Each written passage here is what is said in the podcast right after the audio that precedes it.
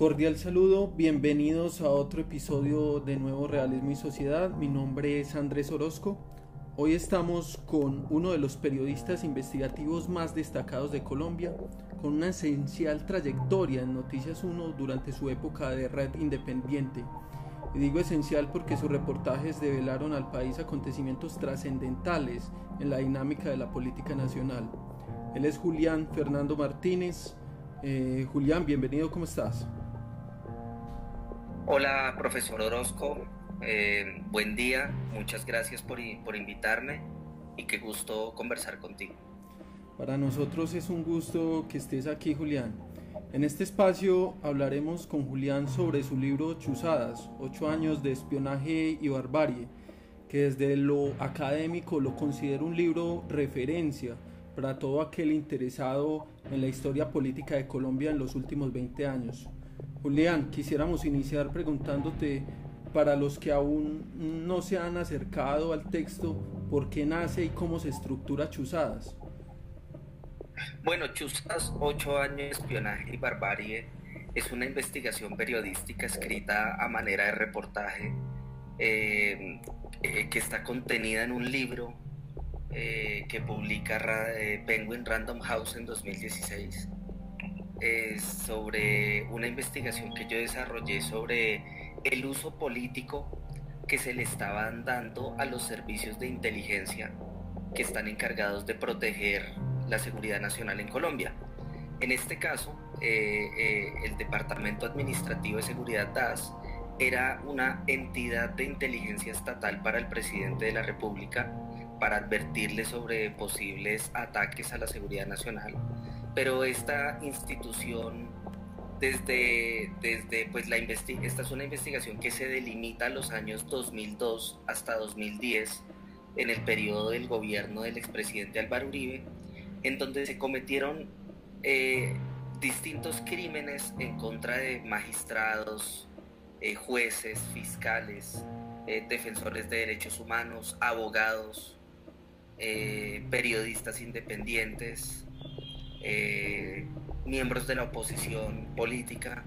que estaban siendo, o sea, las interceptaciones ilegales a, sus comunicaciones eran el delito menos grave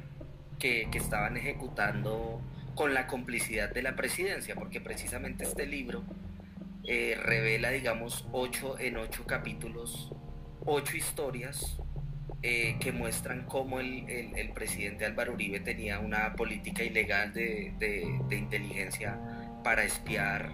y perseguir a, quienes pensaban diferente. Entonces el libro tiene las evidencias, es una investigación periodística escrita a manera de reportaje, son 317 páginas en 8 capítulos, en donde van a encontrar las historias de políticos como Piedad Córdoba y Gustavo Petro, o como periodistas como Daniel Coronel o Holman Morris, eh, organizaciones de derechos humanos como el colectivo de abogados,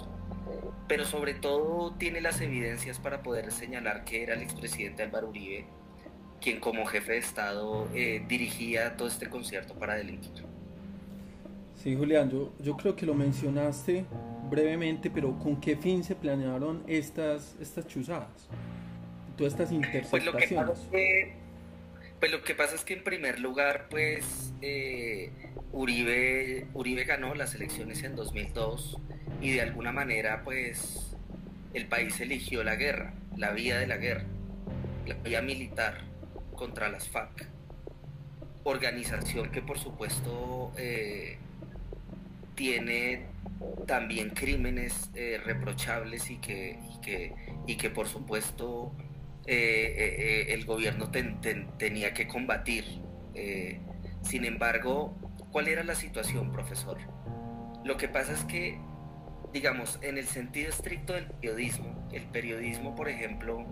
es como un mecanismo para promover el pensamiento crítico y para hacer, y para hacer crítica e investigación sobre las cosas que son públicas, en este caso, digamos, las administraciones de los gobiernos entonces, por ejemplo, en el caso de los periodistas, al, al, expresidente Uribe siempre le ha molestado mucho el trabajo de la prensa y su, y su círculo más cercano ha intentado y ha ejecutado planes para espiar, a los periodistas. Por ejemplo, está perfectamente documentado que, que, a Daniel Coronel le tenían interceptado su celular y que crearon una orden falsa para, para identificar, o sea, una, una, una orden falsa de interceptación en un proceso de un, de un personaje en, una, en la Procuraduría eh, para, para, para, espiar al, al, periodista. Pero además a Daniel Coronel se le hicieron campañas de desprestigio. ¿sí? Eh, pero sumado a eso, Daniel Coronel tuvo que exiliarse en el año, el 8 de agosto de 2005, cuando se descubre que hay un atentado para matar a su hija Raquel Coronel. Entonces, entonces ¿qué, es lo grave de todo esto? Que, que, que, en el año 2005, cuando le llegaron las coronas fúnebres a Holman Morris, a, a, a, Carlos Lozano del Semanario Voz o a Daniel Coronel, que en ese momento director de Noticias 1, pues, pues en ese momento la gente pensaba que eran los paras y resulta que no, era el DAS, era el gobierno, era, era, una, era una política sistemática de intimidación contra, con estos sectores que simplemente pensaban diferente al gobierno Uribe o hacían investigación, o por ejemplo la oposición política que es legítima, eh, el trabajo de derechos humanos que hace una organización, eh, una ONG es absolutamente legítimo, pero se creó un grupo, que es el grupo G3 del DAS, y que, y que, y que lo crea José Miguel Narváez, que es el tipo que hoy está condenado, no solo por las chuzadas del gobierno de Uribe, sino por el asesinato de Jaime Garzón, y tiene dos investigaciones más. Una por el secuestro de Piedad Córdoba en el 99 y otra el asesinato del, del senador Manuel Cepeda Vargas, eh, asesinado en agosto de 1994. Entonces digamos que, eh, eh, por ejemplo, en el libro también se cuentan esas relaciones de poder que son tan importantes para que el lector sepa qué, qué tipo de intereses estamos hablando. Porque digamos que en mi trabajo como periodista, profesor, a mí no me corresponde ni ser auxiliar de la justicia, ni ser el juez de estos actos. Pero yo tengo la potestad y, estoy llamado a hacer una investigación independiente que me permite a mí probar fácticamente desde mi convicción como periodista o con las técnicas del periodismo absolutamente claras, es que el expresidente Álvaro Uribe sí ordenó estos ilícitos porque él mismo lo reconoció porque además yo publico las pruebas, pero para solo contar una que me parece muy interesante, es que por ejemplo en el DAS, eh, en el DAS pegaban, pegaban los discursos del presidente Uribe en las, en las paredes del piso noveno en la Junta de Inteligencia, en donde el presidente Álvaro Uribe, por ejemplo, en términos desobligantes se refería a, Daniel Coronel, a Holman Morris, o a Piedad Córdoba, bueno, a muchas personas, como que él todos los días les decía terroristas, pues yo creo que quienes tenemos memoria nos acordamos que, que, esto no es un adjetivo mío, no es una opinión mía, sino que el presidente Uribe salía todos los días en RCN a decir que, que eran terroristas eh, los, que no pensaban como él. Entonces, esas declaraciones eran transcritas en el DAS. Eh, y, yo, y yo publico el correo electrónico de Andrés Peñate, director del DAS, escribiendo y adjuntando las frases y diciendo, vamos a pegar las frases en las paredes para que eso nos inspire a hacer las operaciones. Y estas son las órdenes del, del presidente Uribe. O sea, yo publico las pruebas en un correo electrónico que, que, que, que, es de octubre del año 2006, porque yo lo publico en el capítulo en el capítulo 7 del libro Chuzadas. Entonces digamos que ahí está, y esa es una evidencia de las muchas otras que, de las muchas otras eh, que hay, eh, eh, donde se vinculan a más de 45 personas, de la Casa de Nariño, de la Oficina de Envigado, de la Unidad de, de Investigación de Lavado de Activos del Ministerio de Hacienda y del DAS. O sea, la Unidad de Lavado de Activos del Ministerio de Hacienda, el DAS, la Presidencia y la Oficina de Envigado, haciendo estos operativos ilegales. Entonces digamos que eh, este libro tiene ese objetivo, que la gente pueda tener un, una fuente de memoria histórica eh, y cuando yo lancé el libro, que fue en el año 2006, 2016, tenía el objetivo pues de que no se repitieran estos hechos, que la, ciudad, que la ciudadanía los reconociera para que, para que entendiera que no se podría usar la inteligencia. Es que la inteligencia se tiene que usar para perseguir a los criminales. O sea, no porque sea Piedad Córdoba y uno discrepe con Piedad Córdoba, entonces no por eso uno la va a chuzar y la va, y la va a perseguir. Pero hoy en día, hoy, hoy en día en el gobierno de Duque, que es como el tercer gobierno del presidente Uribe, pues vemos que estas prácticas hoy se están repitiendo, ya no en el DAS, sino en el ejército. Entonces yo cuatro años después me doy cuenta que Colombia no aprendió de las chuzadas y que Colombia volvió a elegir al proyecto político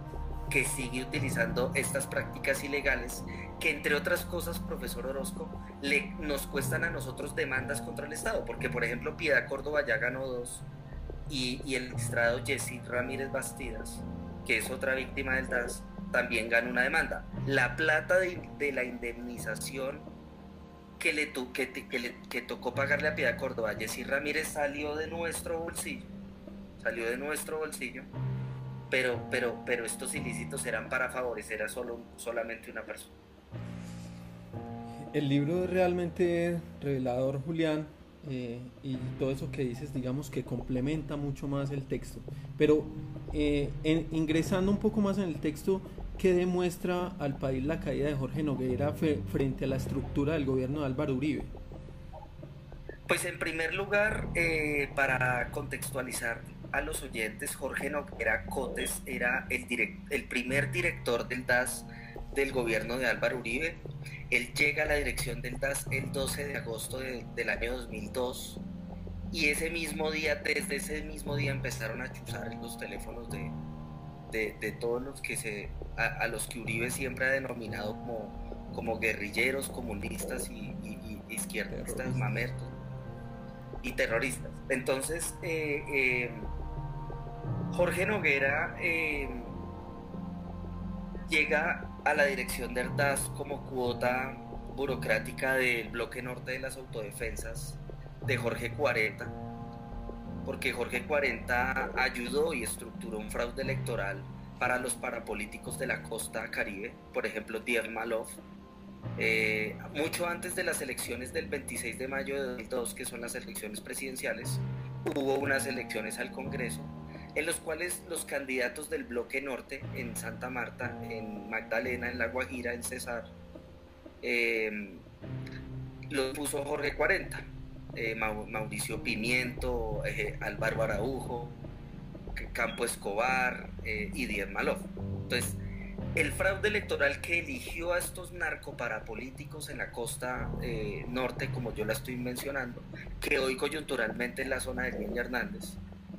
eh, esos votos, esos 337.084 votos que consiguieron esos parapolíticos, se los pusieron el 26 de mayo a Álvaro Uribe, ¿cierto? Entonces, como Jorge 40 contribuyó y el Bloque Norte contribuyó, y eso está perfectamente probado en las sentencias de justicia y paz, lo que pasa es que eso no sale en los noticieros. Em, el Bloque Norte ayuda a Álvaro Uribe a a subir al poder y Álvaro Uribe le entrega a Jorge 40 el DAS. Entonces el DAS está eh, eh, eh, en el caso de la administración de Jorge Noguera, que es del 12 de agosto de 2002 hasta el 25 de octubre de 2005, el día que él renuncia y que Uribe lo manda al consulado de Milán, porque pues después de todo lo que hizo en el DAS, Uribe lo que hace es premiarlo y dándole un cargo diplomático y pasaporte diplomático a Jorge Noguera eh, pues Jorge Noguera hoy está condenado a 25 años eh, eh, por el asesinato del profesor Alfredo Correa de Andrés, que fue uno de los asesinatos que ejecutó el DAS en el marco de esta política de inteligencia ilegal. El profesor Alfredo Correa de Andrés, un colega tuyo, profesor,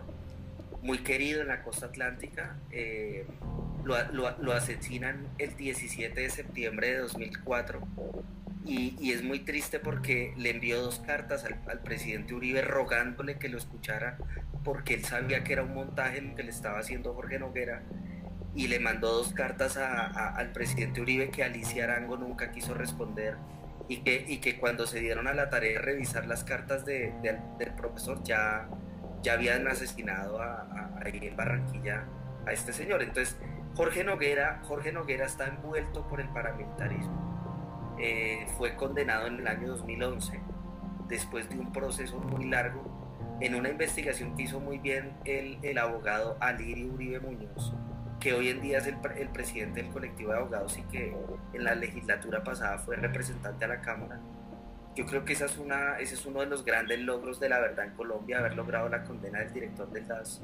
Pero las investigaciones en Colombia, profesor, se quedan ahí, en los directores administrativos, en los secretarios generales o en la directora del DAS, María del Pilar Hurtado, porque dos directores de los cinco directores del DAS fueron condenados. Los otros tres están siendo investigados, pero, pero pues digamos, yo no creo que ya suceda, suceda más cosas. Eh, sí se van a conocer más detalles de las chutadas del DAS porque yo tengo todo el expediente y no he revelado más cosas, pero que se irán usando cuando, cuando, cuando se puedan sacar y sea prudente sacarlas, porque hay muchas cosas que no se saben y que, y que, y que digamos yo te, yo, yo, te puedo confirmar que ya probé. Como por ejemplo un, un abogado de, de, de, Álvaro Uribe usaba el DAS para, para, interceptar a la esposa ilegalmente y seguirla. ¿sí? Todo eso va a ser muy interesante saberlo porque el personaje es muy pintoresco y el personaje es bien controversial y, y, es, y es muy chistoso ver cómo ellos mismos llegan al poder y a utilizar esto como, como si fuera de ellos como si uno pudiera interceptar a la mujer. Pues digamos que yo creo que es un capítulo que todavía no se ha, no se ha concluido porque la justicia no, no, no lo ha logrado. Y adicionalmente, eh,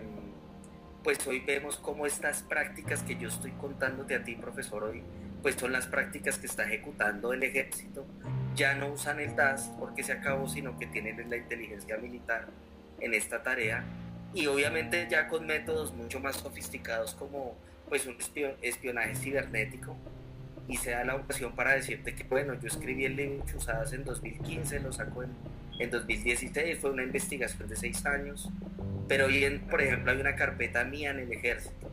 Hoy en día yo soy una de las víctimas de, de estas prácticas, pero ya en el gobierno de Iván Duque. Y, pues es muy triste ver que el país no esté avanzando pero a pesar de eso, pues vamos a ver hasta, hasta, hasta, hasta, hasta qué punto podemos seguir haciendo periodismo independiente y periodismo libre, a pesar de que esto nos esté costando una,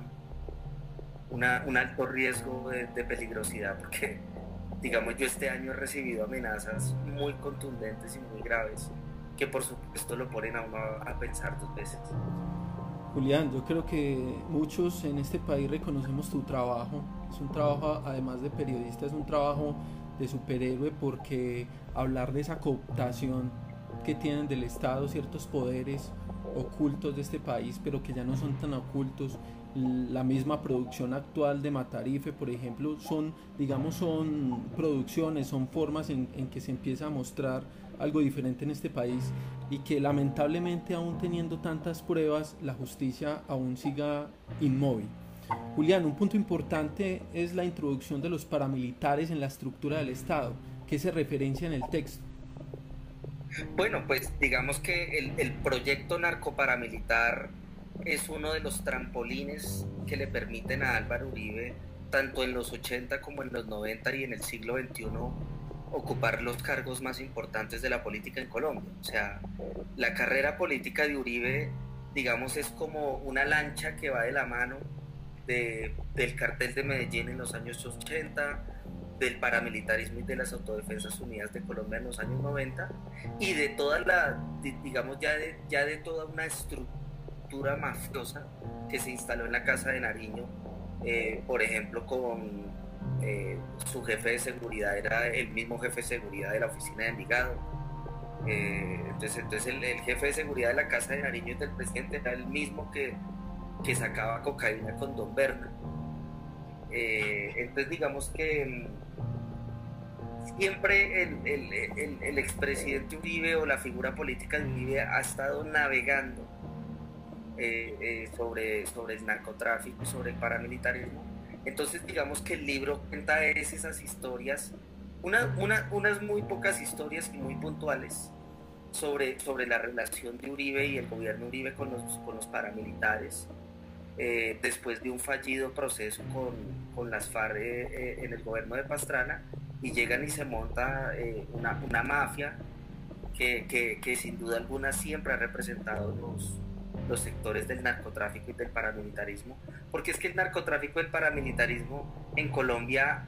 no es la satisfacción de una convicción política de la derecha, sino que es el combustible eh, financiero y la manera de, financiar un conflicto armado que le genera muchos réditos políticos a, a, muy pocas personas. Porque, porque yo creo que, lo que el paso que tiene que dar Colombia, y, no, lo no lo digo yo ni lo dicen los izquierdistas, sino por ejemplo lo dice César Gaviria y Juan Manuel Santos, y es que ya tenemos es que hablar de legalización, porque es que hemos puesto 8 millones de víctimas.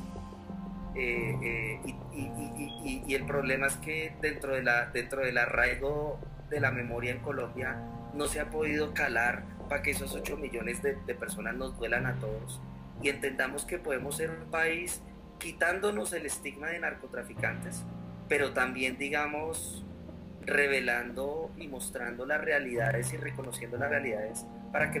para que podamos cambiar como país. Yo, por ejemplo, yo no soy auxiliar de la justicia, yo no soy juez de nadie, yo, digamos, publico información que logro eh, construir con argumentos creíbles y con argumentos sólidos. El día que me equivoque lo reconoceré, no hay ningún problema.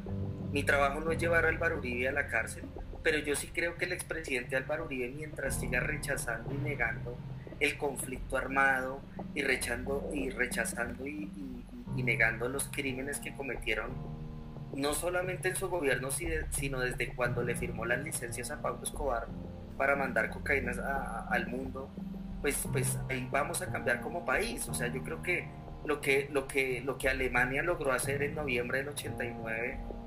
eh, digamos, con el muro de Berlín, que todavía hay muchos conflictos, pero hoy, Alemania es mucho más igualitario que en el 89. Eh, es un país, digamos, que tiene una mejor economía. Eh, es un país que tiene, uno va a Alemania y encuentra los museos, puede escuchar las, las grabaciones de la Gestapo. Entonces yo creo que, yo creo que, que Colombia va a cambiar el día que nosotros vayamos a un museo y podamos escuchar las grabaciones de Jenny Hernández, y las chuzadas que le hicieron a todo el mundo acá y nos reconozcamos como país y entendamos que esas prácticas no se pueden utilizar. Si no se, o sea, sin orden judicial y sin argumentos sólidos no se puede perseguir a la gente, ¿sí? O sea, por ejemplo, yo tengo información de que a mí me están siguiendo, persiguiendo, investigando mis fuentes, ¿para qué, para qué se gastan la plata del Estado en eso? Me da mucho miedo con mis fuentes. Claro, Julián. Es más, cuando yo leía tu libro y pues veo tus reportajes en la prensa nacional eh, y que suelen decir pues periodista de oposición y uno se cuestiona, o sea, hay, periodismo de verdad, o sea, que revela cosas que son importantes para el país. Eh, Julián, finalmente, con las pruebas que entregaste este año 2020 eh, a la Fiscalía sobre interceptaciones ilegales, que incluso pues eh, tienen sobre ti. Hay una continuidad en la utilización de las instituciones del Estado simplemente para espiar a la oposición o hablamos de dimensiones políticas más complejas como cooptación del Estado, aunque parece ya evidente. Y hablo del caso puntual del Ñeñe Hernández, por ejemplo. Pues mira, respecto a la primera valoración de tu comentario, pues yo, hago periodismo. Eh, Aquí no hay periodismo de un lado o del otro. Yo, me, yo estoy desarrollando una investigación y esta investigación tiene que ver con, con Marta Lucía Ramírez y con Iván Duque. Esto no es un ejercicio de oposición, pero igual me molesta que lo diga, que diga la silla vacía, que lo diga Semana. Digamos, yo creo que este gobierno y otros gobiernos quieren tener una prensa totalmente áulica, gobernista ultranza, no silenciada, pero sí aduladora y pues hay un batallón, hay un gran batallón de periodistas ahí en el que yo no estoy, y entonces como yo no estoy, entonces me dicen a mí que yo, que yo soy de izquierda, que, que la oposición, pero, pero, pero la misma silla vacía y la misma revista Semana cogió mis notas en Noticias Uno cuando yo investigué al alcalde Gustavo Petro y, y, sobre esas investigaciones que hice sobre Gustavo Petro, que incluso fueron premiadas en el premio Simón Bolívar en 2014 eh, eh, eh, fueron usadas por esos medios, entonces yo digamos no entiendo por qué, porque ahora me dicen activista, pero pues en el pasado no. y yo creo que ellos sí conocen la carrera de uno, pero pues, pues tratan de ponerle a uno una marca para tratar de legitimar las verdades que estamos descubriendo, especialmente en torno al, caso actual de la financiación del narcotráfico en la campaña de Iván Duque a través de este, este señor Ñeña Hernández. Ok, Julián, eh, hermano, muchas gracias por acompañarnos. Personalmente te quiero felicitar porque tu trabajo es valiente es un periodismo, como te digo y te reitero, de verdad que el país necesita conocer y esperemos que un momento por fin la justicia haga su trabajo. Julián, muchas gracias. Profesor Orozco, el gusto es mío, para mí es muy importante estos espacios. Ojalá la, la, eh, la, sociedad tenga acceso a, conocer la obra. Eh, pues es una obra muy humilde, muy, muy pequeña, pero pues estamos trabajando para ver si se puede volver a sacar una nueva edición, pero, pero yo creo que el hecho de que existan estos libros, invito a, tus estudiantes y a, todos los oyentes que escriban, un, gran ejercicio que puede hacer Colombia aquí en adelante es leer y escribir, y escribir sobre todas las cosas que están pasando, porque yo creo que todas esas miradas nos volverán más libres y nos permitirán cambiar de pronto un país más igualitario. Yo yo no busco que Colombia se vuelva socialista, ni izquierda, ni nada de eso. Yo creo en un sistema democrático, eh, pero Colombia está cooptado por una mafia del narcotráfico que hay que desplazar, porque el día que la desplacemos podemos llegar a, a ser más equitativos. Y esa es mi posición. Si decirla es convertirme en un activista político, pues yo sí creo que hay momentos oscuros en la historia de Colombia que hay que tomar posiciones y uno tiene que ser directo y eso es lo que precisamente yo le aprendí, por ejemplo, a Guillermo Cano, leyendo la libreta de apuntes en, El Espectador, pues antes de que lo asesinaran. Y es que de todas maneras a él le salían con el mismo cuento, ¿no? Que él era opositor del gobierno de, de Turbay, que violaba derechos humanos a ultranza. Entonces yo creo que lo que hace Juanita León, Luis Carlos Vélez o Semana con nosotros, pues digamos lo hacía el tiempo con, el espectador o lo hacía Turbay con el espectador. Esto es un fenómeno que se ve y que siempre los gobiernistas buscan, eh, digamos, tratar de equipararnos con la subversión y toda esa cosa por simple y llanamente por cumplir con nuestro deber de revelar las cosas que el poder no quiere ocultar y finalmente pues pues en torno a lo que a lo que hemos desarrollado con Gonzalo Guillén este año en la nueva prensa es que las dos investigaciones más berracas que, que, han tenido impacto en el mundo político este año las hemos hecho nosotros, que son las de Ñeña Hernández y la, de, la del secreto de Marta Lucía Ramírez. Y pues eso también le genera mucha molestia a unos colegas y hacen ese tipo de descalificativos. Y a mí pues yo, lo, yo lo digo libremente porque es así y no tanto porque yo esté tratando de, de, de cobrarme los, los, las ganancias ahí de eso, ¿no? Yo soy un reportero común y corriente, estamos cumpliendo con, con una labor importante, hay que seguir adelante con humildad con, eh, y entendiendo que, que, que, cada investigación tiene un resultado efímero y que en este momento pues tenemos todos los audios de Guillermo Hernández y revelaremos distintas cosas, así no les guste a unos colegas y a mucha gente. Julián, muchísimas gracias y también personalmente los invito a leer el libro Chuzadas. Es un libro referencia, como lo dije, en lo personal para conocer eh, los últimos 20 años de historia política de nuestro país y los invitamos a escuchar otro podcast dentro de 8 días.